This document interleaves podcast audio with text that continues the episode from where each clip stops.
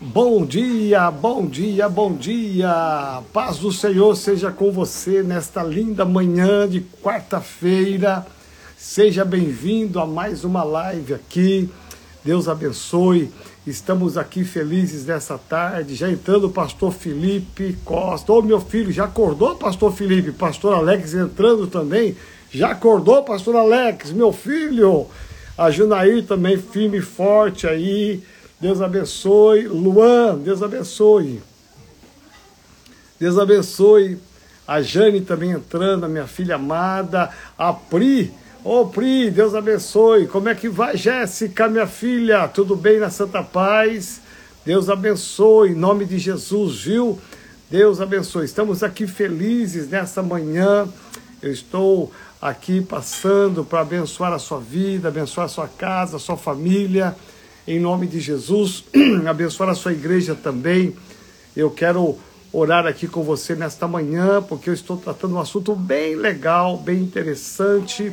É um assunto que fala sobre como ser abençoado, como receber os frutos da submissão. Eu estou falando aqui sobre uma visão um pouco diferente do que se imagina, do que a gente entende, do que a gente aprendeu do que a gente talvez imagina sobre submissão. É, um bom dia, a pastora Wanda também está aí, a Patrícia, a Kelly, minha filha, bom dia, bom dia, Deus abençoe. Gostei desse moletom, minha filha amada, isso aqui não é fraco não, viu? É frio, tá frio nessa cidade, né? Meu Deus do céu. É, o Ricardo também, Mário Ricardo está aí firme e forte, a Renata também, Deus abençoe, né, em nome de Jesus. O Mauro também, Mauro Graciano está aí firme e forte. Tudo bem, né, pastora Wanda? Aí, Jaú, Deus abençoe, um bom dia para vocês, em nome de Jesus. Vamos orar aqui para nós começarmos. Ainda dá tempo de você chamar alguém para estar conosco nesta manhã. Dá tempo de você clicar aqui nesse ícone aqui e você chamar alguém para estar conosco nesta manhã e aprender um pouco mais, receber um pouco mais de Deus. Amém? Senhor, em nome de Jesus, nós te damos graças e bendizemos o teu nome.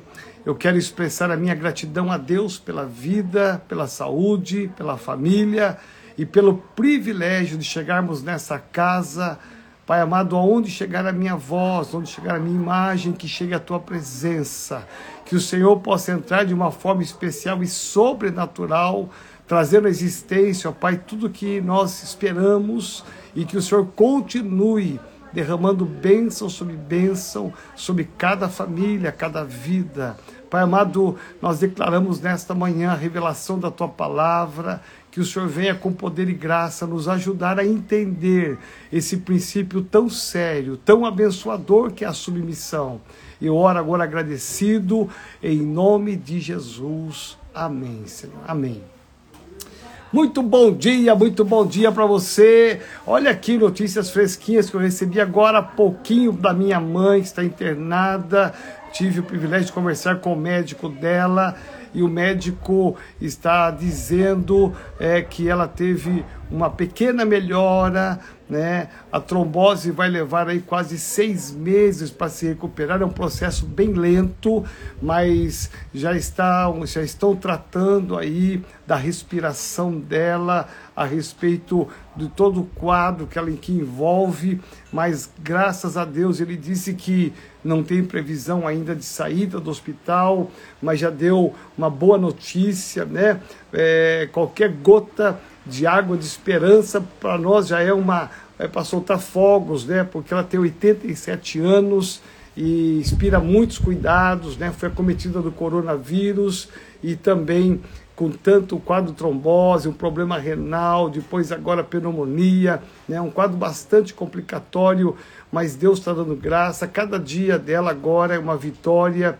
Então louva a Deus por você que tem orado, que tem estado comigo nesta campanha de oração e de fé. Né? Cremos no milagre cremos no Deus do impossível e vamos chegar lá em nome de Jesus. Amém? Louvado seja o nome do Senhor. E assim será com aqueles que estão doentes, aqueles que estão desempregados, que Deus possa conceder um milagre, né? Adriana Gil, que está junto aí, a Jéssica, todos vocês, a Kellen também, Deus abençoe, né? Vamos lá, estamos falando aqui nessa semana sobre as bênçãos e os frutos da submissão. É interessante notar que, numa breve retrospectiva, se você perdeu alguma das ministrações anteriores, eu quero muito, com amor e carinho, que você é, assista as ministrações e ouça as ministrações anteriores para que você tenha um pouco de entendimento. Eu estou falando cada dia um pouquinho, acrescentando um pouco, e hoje eu quero acrescentar um pouco mais para você. É impressionante como que muito do que nós somos hoje, né, muito do que nós vivemos hoje se deve a um princípio de ordem de Deus, a um princípio de uma ordem. Né? Deus é um Deus de ordem. E Deus, para manter e estabelecer a ordem, ele estabelece princípio de autoridade. Por isto que né, lá no céu começa a primeira situação de insubmissão ou de rebelião, como diz a palavra, né, que a gente não gosta de usar muito, mas a insubmissão é um tipo de rebelião, é uma das expressões da rebelião. Então é interessante notar que lá no céu tudo começou. E lá no céu tudo começou, e lá do céu é, desceu para a terra né? Ali aquele anjo que perdeu, o arcanjo que perdeu a sua posição, é, porque foi submisso a Deus e quis ser mais do que Deus. E naquele momento ele desce para a terra e desce com um terço dos anjos. E ali se transforma né, naquela questão espiritual demoníaca e contrária a Deus. Por isso que lá no jardim do Éden, quando Deus dá uma ordem Veja bem, Deus deu uma ordem, Deus deu uma orientação a Adão e Eva. E Adão e Eva, eles vacilaram quando eles é, desobedeceram. Então, a insubmissão a uma ordem foi uma desobediência e atraiu uma maldição. Eles foram expulsos do jardim do Éden, e eu entendo que a, a intenção do diabo não era alcançar só o homem e a mulher a intenção do diabo era alcançar Deus, era ferir o coração de Deus, né? Então, por isso que Deus coloca um, alguém no, na, na, no jardim lá do Éden para trazer a plenitude e esse alguém, Adão e Eva, eles falham porque foram induzidos a não obedecer. A não obediência atrai a maldição e atrai a morte. Isso é todos os lugares, né? É ilusão achar que desobedecendo você vai estar sendo feliz, você vai estar tendo sucesso. Não né? A desobediência, a falta da submissão, ela vai atrair uma maldição e consequências desastrosas. É uma questão de tempo. Às vezes é imediato, mas às vezes pode levar tempo, mas alguma consequência desastrosa vem. Por isso que a minha intenção nesses estudos, nessas reflexões, é te ajudar a entender o lado positivo, o lado benéfico da submissão, o lado da bênção da submissão, né? Que você possa estar entendendo e vivendo essa submissão. É interessante notar que Deus, quando estabeleceu uma ordem, Deus ele quis criar de alguma maneira né, um princípio para que nós pudéssemos ser regidos. Para a sua vida ir bem, você tem que saber qual é a sua posição dentro do processo lá na sua empresa que você trabalha, lá na, na sua escola, na sua família, na igreja, aonde é que você está? Você está investido de uma autoridade ou você está submetido a uma autoridade? Você tem que se localizar dentro disso. Às vezes, dentro de uma empresa, você está debaixo de uma autoridade, mas tem pessoas abaixo de você que também são submissos a você. Então, nesse momento, você tem que ter entendimento claro da, dos cuidados quando você é uma autoridade, das responsabilidades quando você é uma autoridade no falar, no agir, na maneira de comandar, porque tem abusos também existentes, né? Então, veja que uma autoridade, ela sempre é instituída por Deus. Isso está na palavra, né? Uma autoridade é instituída por Deus e a Bíblia diz, inclusive, que é toda autoridade. Ele não fala que é só autoridade boa, mas a partir do momento que é o investimento de uma autoridade, ali é a autoridade delegada de Deus, como eu expliquei ontem para você. Deus trabalha com delegação de autoridades, ele usa pessoas para ser a expressão dele aqui na terra. Então, lógico que, né, até me perguntaram ontem, deixa eu deixar, deixar aqui bem claro para você, me perguntaram ontem aqui é, como é que é, se faz quando uma autoridade que não é de Deus e você está submisso a ela, ela dá uma ordem que vai contra o mandamento de Deus. Então eu vou te responder aqui de forma bem objetiva. Você deve obediência a uma autoridade não cristã ou talvez cristã até o momento em que ela não peça que você faça algo que vai contrário à palavra de Deus. O caminho da obediência é a palavra. A autoridade ela tem que estar, qualquer homem, qualquer mulher, tem que estar sujeito à autoridade de Deus. Então, por isso que é, é, uma autoridade dá uma ordem assim de você fazer, cometer alguma coisa que não é a vontade de Deus, que não está na palavra, você tem todo o direito, e aí você não abre brecha, você não atrai maldição, você tem todo o direito de contrariar essa autoridade, sendo até penalizado por isso. Mas você tem que agradar a Deus. Então, quando você está submisso a uma autoridade, você está agradando a Deus, desde que essa autoridade não te peça para você fazer alguma coisa que não seja da vontade de Deus, né? Que esteja claro da palavra de Deus. Então, submissão não é apenas um sentimento, preste atenção. Ah, eu vou ser submisso porque eu vou ter esse sentimento. Não, submissão é um mandamento de Deus. Você tem que ser submisso a despeito dos seus sentimentos, a despeito dos seus é, é, conceitos, dos seus achômetros. Você tem que ser submisso a isto. Então vamos pensar aqui. Ontem eu comecei falando sobre, por exemplo, submissão na igreja, no contexto da fé. É interessante notar que muita gente às vezes não concorda com a linha do pastor, não concorda com a a doutrina da igreja, não concorda com os costumes da igreja. É, é o direito seu, né? Não concordar, né? Deus não fez você para ser um robô e aceitar tudo. Você pode não aceitar? Pode. Como é que você vai fazer? Você vai começar a agitar todo mundo para ir contra a autoridade, contra o princípio da igreja? Não. Porque, em regra, deixa eu te falar, quem é submisso, ele nunca é submisso sozinho, ele não gosta de ser submisso sozinho. Ele gosta de arrastar pessoas com ele.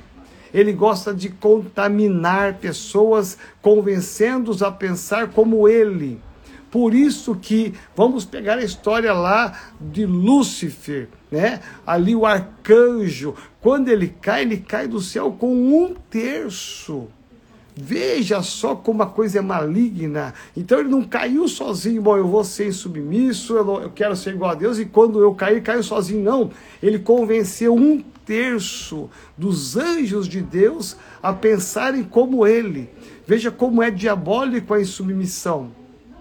Então, é, quando eu olho a história de Adão e Eva, veja que a serpente, né, o diabo, não quis convencer só a mulher a serpente quis convencer a mulher para que a mulher convencesse o marido, para que os dois pactuassem. Então, você olha a história de Coré, lá no deserto com Moisés. Você vai perceber que ele estava insatisfeito com a liderança de Moisés, questionava Moisés, questionava se Deus falava com ele ou não. Ele começou a questionar Moisés. Veja, questionar Moisés, o homem chamado por Deus podia ter a falha que fosse, mas foi Deus que chamou Moisés. Então, foi Deus que falou face a face com Moisés. E Coré, ele não satisfeito, ele convence a sua família a estar contra Moisés, a serem submissos a Moisés. Não insatisfeito, ele convence mais 250 pessoas a pactuarem com ele da insubmissão e a se rebelar contra Moisés. Então, isso para mim está bem claro né? Ouça, normalmente o insubmisso, ele não é satisfeito em estar sozinho.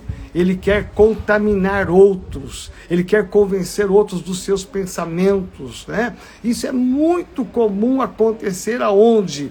Em ministérios e igrejas, né? Veja o que aconteceu no governo recentemente, algumas saídas de alguns ministros, como que ele convence as pessoas para estarem partidárias a ele. Eu não vou mencionar nomes aqui por uma questão de ética, mas isso é muito visível no ministério pastoral, né? Pessoas que quando querem sair, eles conseguem fazer a cabeça de pessoas que estão do seu lado, convencendo-as a pensarem como eles, para saírem e serem submissos, né?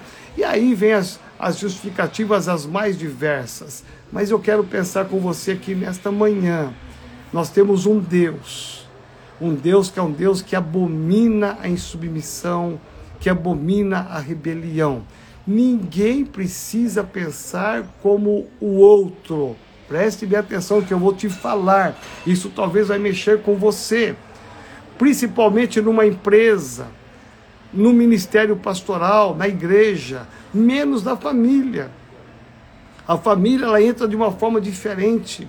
Porque se você está numa empresa e você não concorda com o seu chefe, não concorda com o seu patrão, você não concorda com as direções que ele dá, você acha que ele está errado, que ele está fazendo tudo errado, e você fica discutindo com ele, você está argumentando com ele, ele dá uma ordem e você não faz o que você acha que está errado, e você faz aquilo que está na sua cabeça, Está errado. Você tem que pedir a Deus a bênção, a direção, pedir a bênção, esparrama o seu currículo, espalha o seu currículo, encaminha o seu currículo, arruma um outro emprego, pede a demissão, faz um acordo e sai. O que não pode é você ficar numa empresa insatisfeito, insubmisso e rebelde. Isso faz mal para você, isso não é bênção para você, não é bênção para sua família, não é bênção para sua empresa. Você questiona, você murmura com os colegas de trabalho, você questiona com os funcionários, você fica criticando o chefe, o patrão. Veja, olha a cadeia de maldição que vai se juntando contra uma pessoa dessa. Então, tem que ser ético tem que ser inteligente na fé. Eu não concordo, não quero fazer dessa forma. Meu irmão tem milhões de empresas, milhões de emprego pede a tua bênção, sai da empresa, sai com cabeça erguida, né? deixa a porta aberta, né? não leva ninguém a pensar como você, não deixa a semente de discórdia lá dentro, né? Tô saindo daqui porque eu não concordo por causa disso, aquilo. Eu já ouvi dizer, tem gente que sai do lugar e deixa veneno, né? Deixa veneno lá. Meu irmão, isso não é de Deus. Isso não é de Deus. Né? No ministério, na igreja, mesma coisa. Talvez, eu vou falar aqui para quem é da Metodista Renovada, preste bem atenção. Talvez isso vai mexer com você, vai te incomodar, mas eu tenho a direção de Deus para falar isso. Talvez você veio transferido de um outro ministério para nossa igreja. A sua história não foi uma história de conversão na renovada. A sua história é que você estava num outro ministério, descontente, né, insatisfeito, que isso é, é possível acontecer. Aí você sai de lá mal, brigado, não pediu nem a bênção do pastor, do bispo, do presbítero. Você simplesmente saiu e veio para a renovada, se encontrou na renovada, glória a Deus, você ama a renovada, não, amém por isto mas ficou uma brecha para trás, ficou um buraco para trás, porque você estava debaixo de uma autoridade. Se você não concordou, você não gostou, você saiu e veio para a nossa autoridade, você veio para a minha paternidade. Então, você tem que sair debaixo daquela paternidade com a bênção. Tem que voltar lá né? Pedir a bênção, falar, me perdoa, né? Eu sei que a minha vida não está dando tão certo como eu pensava, porque eu estava ligado a esse ministério, eu estava ligado à sua igreja, você era o meu pastor, meu pai espiritual, e eu saí, encontrei um outro ministério que eu estou apaixonado, já estou congregando lá, mas eu não me desliguei. Eu estou preso espiritualmente ao seu ministério, à sua paternidade. E isso não agrada a Deus. Então, eu, eu saí debaixo da sua autoridade sem a tua bênção. Eu fui insubmisso. Então, eu vim aqui pedir perdão e eu quero pedir a tua bênção, porque eu estou congregando lá, já estou dizimando lá, já estou ministrando lá, já estou no ministério, já sou líder da igreja, mas eu quero a tua bênção porque eu quero fechar essa brecha. Me perdoa. Meu irmão, preste bem atenção. Isto é bênção. É bênção. Nós temos que manter a ética, o respeito, o princípio de autoridade. Se você saiu de uma paternidade e veio para a nossa paternidade, tem que pedir a bênção lá. Vale a pena voltar lá. E você fala assim: ah, mas o meu, o meu ex-pastor era muito ruim, um cara que não era legal, um cara que é nervoso, ele vai ficar bravo comigo. Meu irmão, não importa Alguns vão dizer assim, ah, mas eles não dão carta de transferência, não importa. Eles nem vão me receber, não importa. Faz um e-mail, manda um WhatsApp, comunica lá que você está se desligando, comunica que você está transferindo. Ah, eles não dão carta de transferência, não tem problema. Muitos pastores são assim mesmo, não tem problema. Comunica que você está saindo dessa autoridade e vindo para nossa autoridade. Muitas vezes a bênção não está fluindo na sua vida porque há uma brecha, pequena que seja lá atrás, que é a sua vinda para o ministério. Talvez você se reconciliou conosco você é, conheceu renovada, você estava afastado do, de uma igreja, de um ministério, e você veio, se reconciliou, ou presencial, ou pela internet. Você disse: Eu quero voltar para o Senhor. E você voltou para Jesus. Louvado seja Deus por isso na renovada. Mas aí você não, não se desligou da outra você está afastado da outra, mas eu não ia lá há muitos anos, não tem importância, a sua ligação espiritual estava lá ainda. Então quero aqui, né, dizer para você, a submissão é você entender que tem que ter um coração de servo, tem que ter um coração humilde. Ouça o que eu vou te falar, né? A gente se converte, nos entregamos a Jesus Cristo, e às vezes muitas mudanças não acontecem. Porque a Bíblia fala que o coração é a fonte de todas as coisas. Às vezes o seu coração ainda continua sendo um coração de pedra, um coração duro, baticar, dá lá, dá lá, baticar, é olho por olho, dente por dente. Falta uma mudança no seu coração, falta uma sensibilidade. Jesus disse: Eu amo isso e essa é a minha perseguição. Jesus disse: Aprendei de mim, que sou manso e humilde. Aprendei.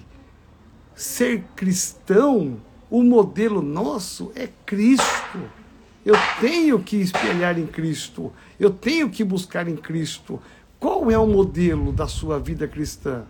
Você pode espelhar em muitos homens, homens de fé, homens tremendos, inspiradores. Eu tenho muitas pessoas que eu me inspiro, né, como apóstolo Géser, pastor Geraldo, pastor Eibe. Eles são uma inspiração para mim, Arão Xavier. Mas olha só, né, Luciano Subirá. Eu tenho muitos homens que eu me inspiro, mas veja, a minha, o meu modelo de vida cristã, né, é Jesus. E Jesus fala: Aprendei de mim que sou manso e humilde. Preste bem atenção. Só é submisso 100% quem tem um coração humilde. Quem tem um coração soberbo, orgulhoso, não consegue. vai sempre obedecer contrariado, vai ser submisso com o nariz torto, né? Vai ser submisso com o nariz empinado. Ou seja, não tem uma submissão completa. Né? Então, o pastor Eibe conta uma historinha de Joãozinho, que o Joãozinho estava na classe em pé e todo mundo sentado. E o pastor Eibe conta essa historinha para dizer sobre vários níveis de submissão, que é interessante, muito linda essa palavra. E ele disse que a professora disse lá da frente, Joãozinho, por favor, você se sente como os demais colegas? E ele disse, eu não vou me sentar. E a professora insistiu, Joãozinho, por favor, estou pedindo para você se sentar como os demais alunos. E ele disse: Eu não vou me sentar. Aí ela ameaçou dar uma punição para ele: se você não se sentar, vai acontecer algo com você. Aí ele se sentou. E aí ela disse: Tudo bem, Joãozinho? Está sentado? Ele disse: Estou sentado sim, professora mas por dentro eu estou de pé. Olha só. É interessante que muitos de nós somos como Joãozinho, ou João, eh, Mariazinha. Nós estamos, às vezes, sentados, mas por dentro estamos contrariados. Né? Então, veja, uma das coisas que eu aprendi na vida cristã é que nós temos que ter um coração quebrantado, um coração humilde. Eu tenho que perder aquela índole do homem do pecado, né? o homem adâmico. A nossa índole tem que ser a índole de Jesus Cristo. O nosso modelo é Jesus, não é Adão. Nós somos criados e gerados segundo Adão, mas nós nascemos em Cristo. Por isso que há dentro de nós uma natureza adâmica que a gente tem que lutar, porque naturalmente você não vai conseguir ser submisso. Eu vou te falar, naturalmente você vai querer contrariar, ser insubmisso, bater de frente. Isso não quer dizer que você não possa colocar e expor a sua opinião, a sua posição. Pode mas a partir do momento em que a sua autoridade diz: olha, eu ouvi a sua opinião, eu vi os seus, os seus questionamentos, eu entendi, achei legal, mas olha, faça como eu estou falando. Ponto, morreu. Guarda os seus argumentos, põe no bolso, guarda as suas lógicas, põe no bolso e obedeça. Mas vai dar errado, eu sei que vai dar errado vai lá e faça e deixa dar errado. Aí você volta com o resultado para quem te mandou. Olha, eu falei, eu fiz, olha aqui. E aí veja se ele vai ter a ponderação, a ética, a sensibilidade de realmente fazer conforme uma maneira diferente para dar certo. Mas obedeça, né? Deus vai cobrar daquele que deu a ordem se der errado, não é de você. Você submeteu. Quem está na submissão, vamos imaginar um guarda-chuva, né? Quem está na submissão está debaixo de um guarda-chuva. Aquela haste, aquele cabo que segura a estrutura do guarda-chuva, ali é a sua autoridade. Aquela cobertura é Deus te protegendo. Quem está segurando aquilo ali aberto é a sua autoridade. Presta atenção. É uma ilustração simples, mas que funciona. Ou seja, há um guarda-chuva aberto, esta cobertura é Deus, e quem está segurando essa estrutura toda é uma haste para manter essa cobertura aberta. Quem atrai essa cobertura é uma autoridade que Deus estabeleceu. Então, quando você está debaixo do guarda-chuva para não se molhar, para não pegar sol, para não pegar umidade, garoa, você está protegido. A partir do momento que você fala, eu não quero mais essa cobertura, não quero mais essa autoridade, você sai desse guarda-chuva, você sai debaixo de uma cobertura. E saiu debaixo de uma cobertura, você está vulnerável aos ataques do diabo debaixo da cobertura você está tendo ataques? Sim. Muitos ataques você não recebe, muitos problemas não chegam até você porque há uma cobertura te protegendo. Muita coisa não chega até você porque há uma cobertura te guardando. Por isto que a Bíblia fala que a nossa estrutura tem que estar muito firmada numa cobertura sadia, numa cobertura que realmente tem a direção de Deus, e quando você descobre que não tem a direção de Deus, você, você não, não precisa e nem pode ficar questionando, brigando e fazendo movimentos, não. Você pede a benção e vai para uma outra cobertura. Por exemplo, quem está na metodista renovada, isso eu falo com a maior paz no coração. E falo isso né, com um sentimento até de transparência.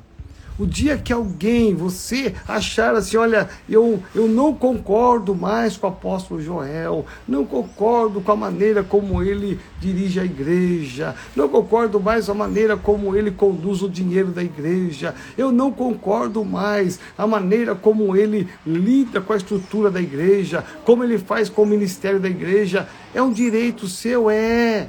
Nós vamos te respeitar. Só que você tem que respeitar a direção que Deus está me dando. Então, se você não concorda, isso vai fazer mal para você. Então, você tem duas opções. Quando você não concorda, ou comigo, ou com qualquer pastor, ou qualquer patrão. Você tem duas opções. Você vem, marca um horário comigo explica: olha, eu, eu queria entender a cabeça do senhor. Como é que o senhor faz com o dinheiro da igreja?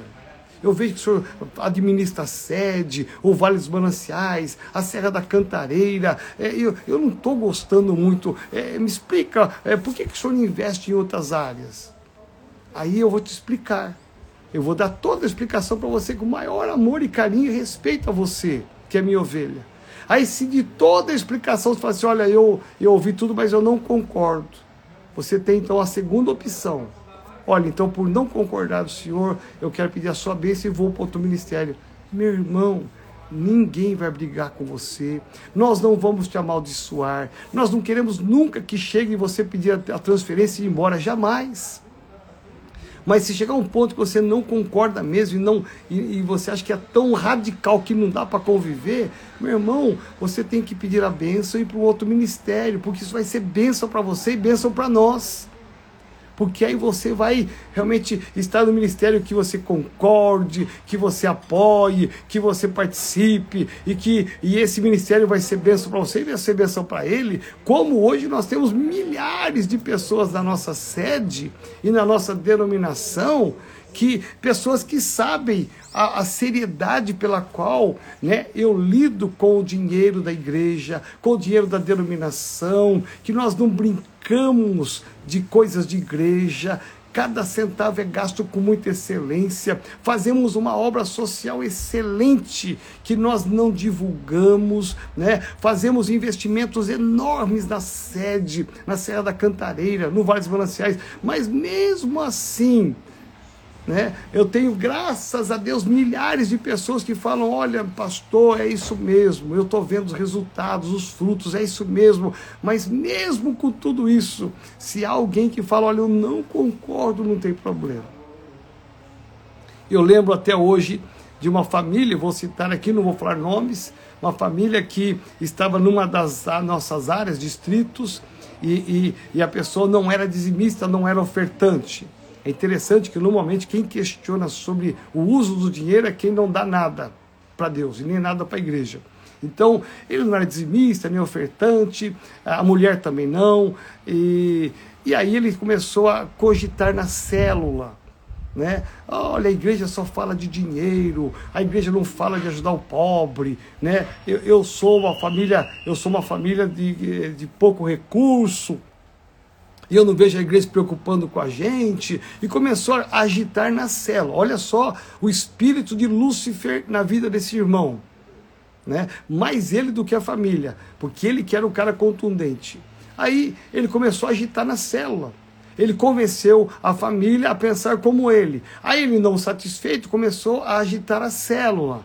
Aí o líder da célula ficou preocupado, tentou explicar, não conseguiu, levou para o pastor de área. O pastor de área tentou explicar para ele, ele não ficou satisfeito. Aí o pastor de área me procurou: olha, apóstolo, esse irmão está com essa inquietação e ele é muito precioso, a gente não quer perder ele, mas ele está muito questionando a igreja e fazendo agito na célula, questionando e falando. Ele não está contente de só ele estar, estar satisfeito, ele está agitando a célula. É, só quer conversar com ele? Eu falei: lógico eu converso. Eu tenho meu gabinete aberto para todas as pessoas da igreja e de fora da igreja. É só marcar o horário. Bom, ligou para minha secretária Mary Lou. A Mary Lou marcou um horário e ele veio com a família no gabinete.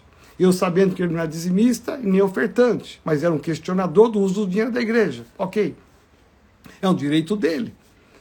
Aí ele veio e eu falei, pois não, querido. E ele explicou lá as questões dele né? Ele falou, olha, eu acho que a igreja né, podia ter uma ação social mais, mais forte, né? A igreja ela investe muito no acampamento, mas eu não vejo investindo nas famílias pobres, né? Para famílias estão desempregadas.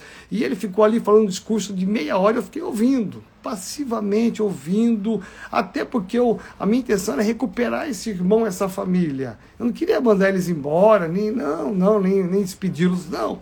Eu ouvi com amor e carinho.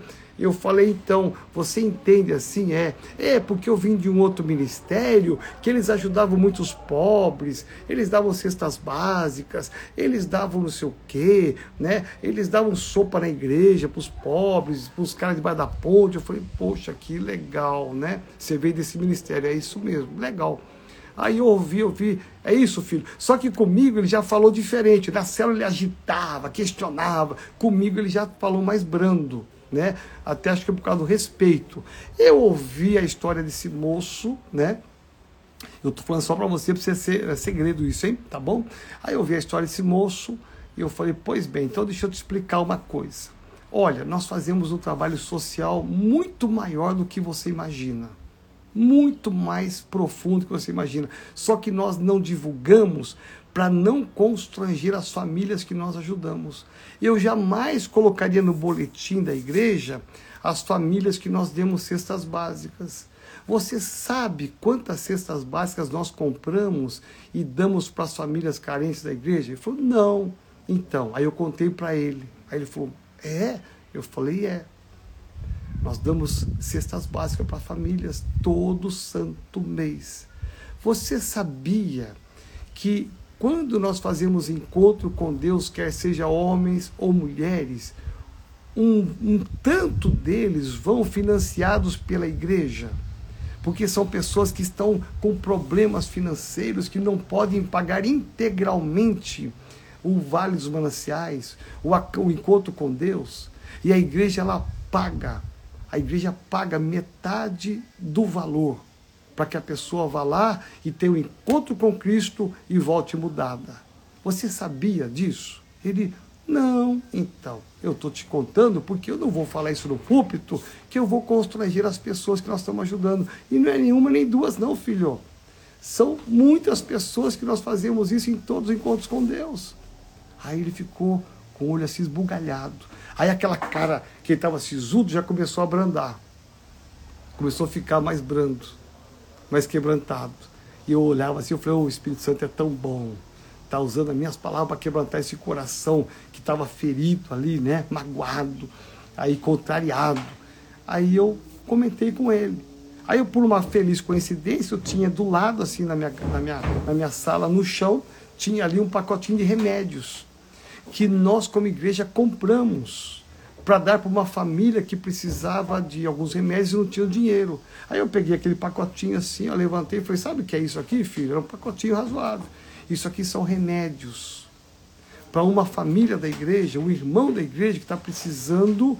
Ele não tinha dinheiro, ele mandou a receita para nós, nós compramos remédios, agora nós vamos encaminhar para a casa dele.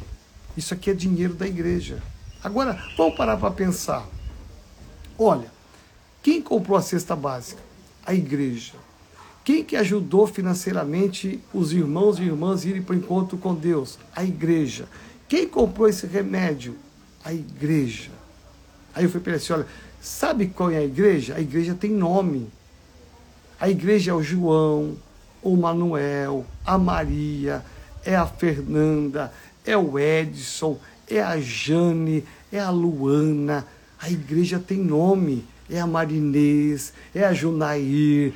Eu comecei a citar várias pessoas. A igreja tem nome, porque essas pessoas são fiéis dizimistas e ofertantes da igreja. A igreja, ela não abre o telhado dela e vem do céu um pacote de dinheiro para pagar conta de luz, água, é, pagar a revista da igreja, pagar salário de pastor, comprar cesta básica. Não! Deus levanta pessoas que entendem que o princípio é dizimar e ofertar. Aí eu entrei na área mais delicada dele, porque ele não era dizimista e ofertante. Aí eu fui com muito amor e carinho para não feri-lo. Aí eu falei assim: então, querido, é por isso que a igreja pode fazer uma ação social. Isso, nós não fazemos uma ação social mais forte, mais efetiva, porque ainda tem na igreja pessoas que não entenderam esse princípio de ofertar e dizimar. Por isso. Aí um olhou para o outro assim, né? A família, um olhou para o outro. E deu para entender tudo. Agora eu falei para ele assim, agora meu irmão, presta atenção. Se depois de toda essa explicação que eu te dei, você entender que nós ainda somos insuficientes para é, fazer a obra social, né, para fazer mais do que você imagina, é um direito seu, meu irmão. Se você acha que essa igreja que você saiu, que dá sopa, que dá não sei o que, ela faz mais, e você acha que essa é a visão, essa é a direção, meu irmão, não tenho dúvida, fique à vontade, porque nós estamos no limite de quem pode nos ajudar. O dia que pessoas, mais pessoas nos ajudarem mais, eu vou fazer mais. Mas enquanto não acontecer isso, eu não posso fazer dívida para ajudar pobre. Falei bem assim para ele. Aí ele ficou olhando, ok.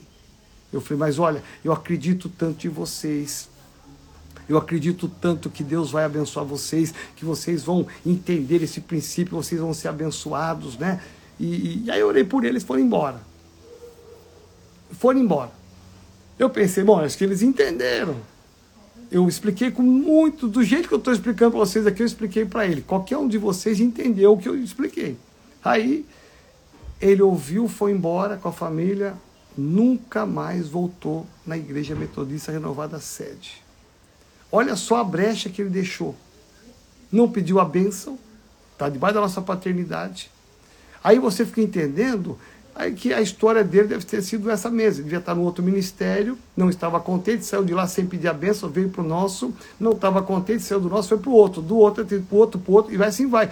Por isso que a vida dele não dava certo. A vida dele, a história dele é uma história de tragédias. Por quê? Porque não é submisso a uma visão. Ou seja, ele fez bem, não concordo, foi embora, só que deixou uma brecha não pediu a bênção para ir para qualquer outro ministério.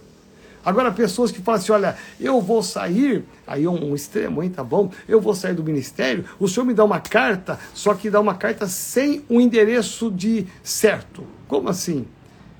Qual igreja você vai que eu vou dar o, pôr o nome da igreja aqui, Igreja Batista, Presbiteriana, Renascer, Universal? Me dá o nome aqui mundial. E fala: não, não, eu quero uma carta para mim que eu ainda vou orar a Deus para ver qual igreja que eu vou. Eu falei, então eu não te dou a carta. Porque você só vai ter uma carta quando você for para uma outra casa, uma outra cobertura. Não vou te dar uma carta de independência, isso não existe. Preste minha atenção. Veja, às vezes a pessoa é tão insubmissa que ela não quer ficar em ministério nenhum, ela quer uma carta que ela é membro do reino de Deus. Ela não tem um endereço. E todos nós, deixa eu te falar, todos nós temos que ter um endereço espiritual. No caso, qual é o seu endereço espiritual? É Igreja Metodista Renovada. O endereço da sua igreja que você congrega, na cidade que você congrega, na sede, Avenida Bosque da Saúde 225. Ali é o seu endereço. É o endereço da sua cobertura. Ou seja, o diabo sabe que você tem uma, uma cobertura, tem uma proteção, que você não está ligado a tantos ministérios. Não, eu tenho um endereço. Você tem que ter uma casa espiritual.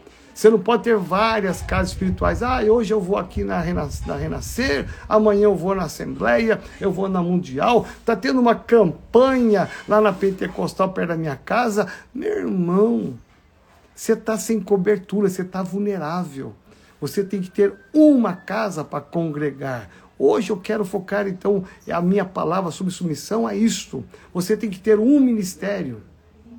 Nenhum pastor em sã consciência, um pastor sério, sério, né? Nenhum pastor sério verdadeiramente pela palavra, vai dar oportunidade para você subir no altar e tocar um instrumento, pegar no microfone. Nenhum pastor sério, vai, nenhum ministério sério vai te dar uma oportunidade de você ser líder de um ministério, de uma célula, se você não tem uma raiz, se você não tem uma filiação, se você não está na cobertura 100% com essa igreja.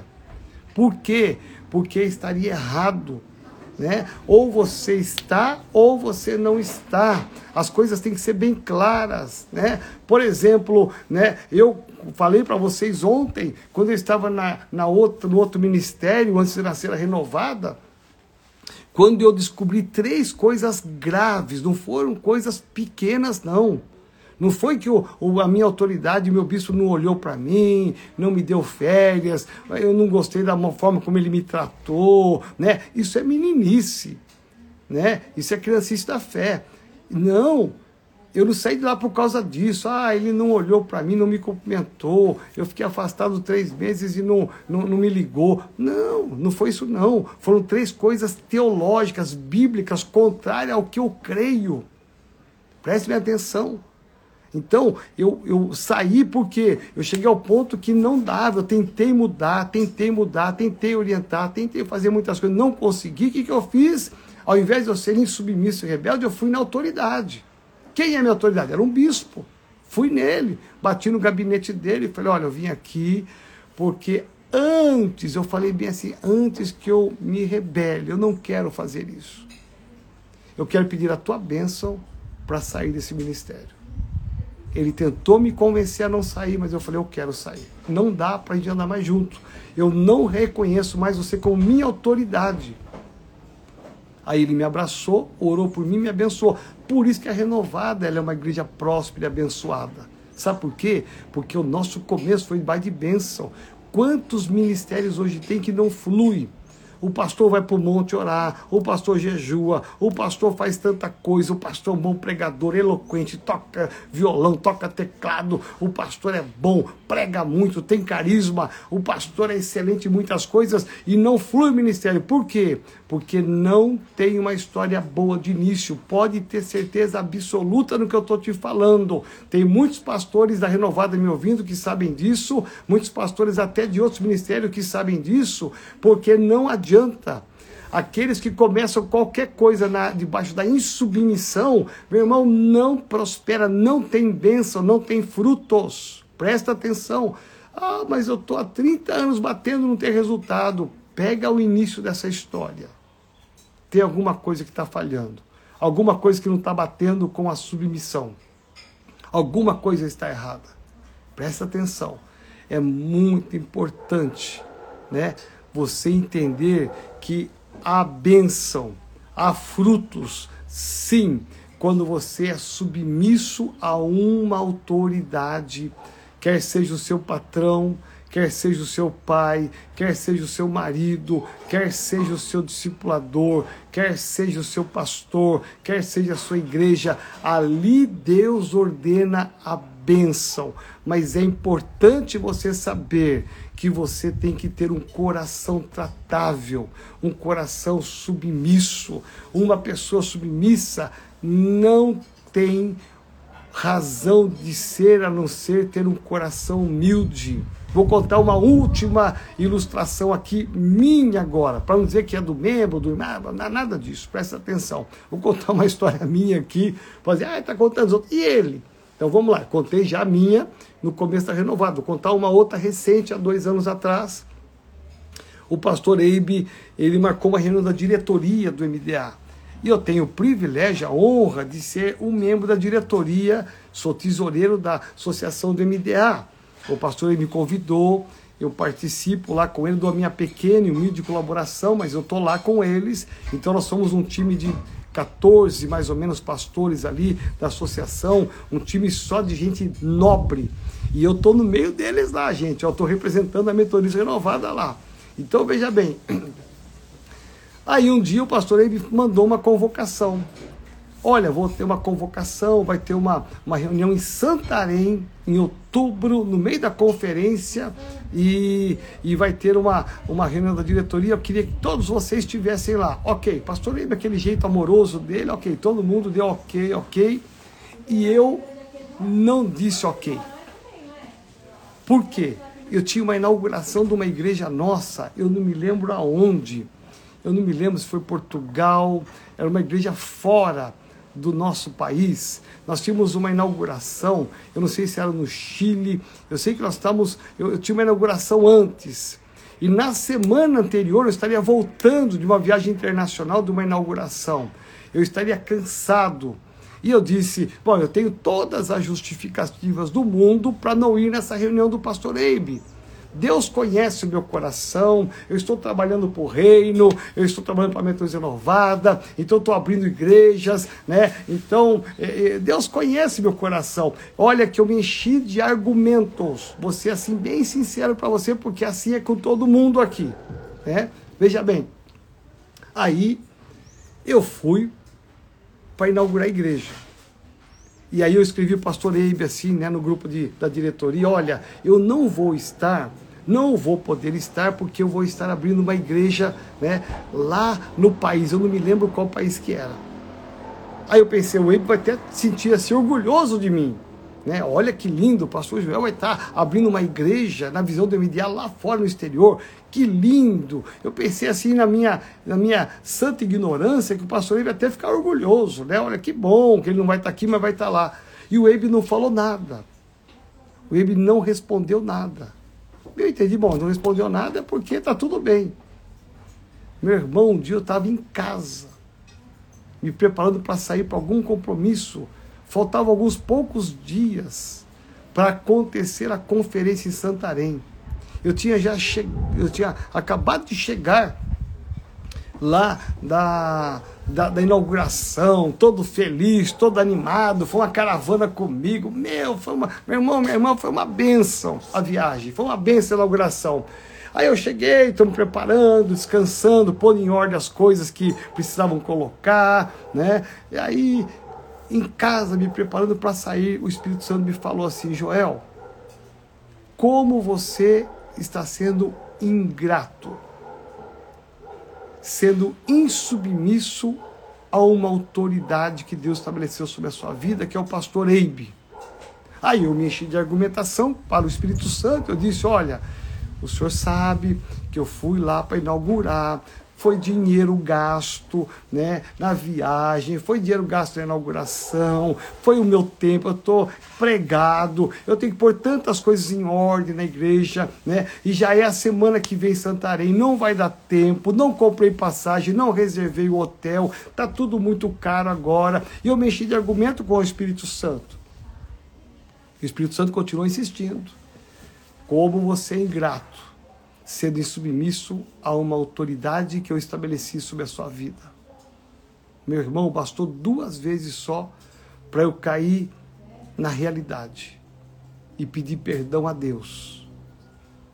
Liguei para Maria, minha secretária. Maria, localiza para mim com o pastor Felipe, que me auxilia tanto nessas áreas de compras é, pela internet. Compra minha passagem para Santarém. Meu irmão, eu paguei quatro vezes mais o valor da passagem. Paguei muito mais no hotel do que eu deveria pagar, porque estava tudo lotado já. Mas eu disse: eu vou. Meu irmão, liguei para o pastor estou indo. Cheguei na reunião diretoria, participei da reunião diretoria, paguei o preço, porque eu queria ser submisso. Larguei tudo eu falei, eu tenho que aprender a ser submisso. Se eu pude abrir uma igreja no exterior, é porque eu tenho uma cobertura. Se a igreja renovada está crescendo, é porque eu tenho uma cobertura, não é sozinho. Eu tenho alguém que intercede por mim, além do apóstolo Gésio, tem o pastor Eibe. Eu, eu devo honras a ele, eu devo submissão a ele. Que santa ignorância era aquela minha, gente. Que espírito adâmico é esse? Pecaminoso de achar que é sozinho? Não! Naquela hora, comprei, fui para lá, participei da reunião de diretoria, foi uma benção, dei minha colaboração lá. Quando estava terminando, depois de dois dias de reunião da diretoria, quando estava terminando, o pastor Eibe deu uma palavra, deu as mãos para todo mundo lá, e olha que estava o pastor Eibe, a Rebeca, Paulo Jeffer, né? estava lá o pastor Geraldo, Terezinha, o pastor Sabá, pastor Sandro, só elite, gente, né? O pastor Subirá, estava lá só elite, pastor Domingos, que eu respeito muito, que é uma inspiração. Meu irmão, quando ele ia terminar e fazer oração, eu falei, pastor, ele me dá a palavra. Ele, pois não, pastor Joel. Aí me deu a palavra. Aí eu disse para ele assim: eu quero pedir perdão para o senhor publicamente, porque eu falhei. Quando o senhor me deu uma ordem para vir para essa reunião, eu me enchi de argumento que eu não podia vir para cá porque eu estaria cansado, que estaria abrindo uma igreja no exterior, que eu estaria com um monte de afazeres, um monte de compromisso, que o dinheiro estava apertado. Eu me enchi de argumento e eu falhei. Eu nunca deveria ter falado não para o senhor, porque se eu sou membro dessa diretoria, a prioridade é obedecer o senhor. Eu quero pedir perdão publicamente para o senhor aqui, para essa diretoria, porque eu falhei. E não vou falhar jamais quando o senhor der uma ordem. Gente, foi uma comoção muito grande.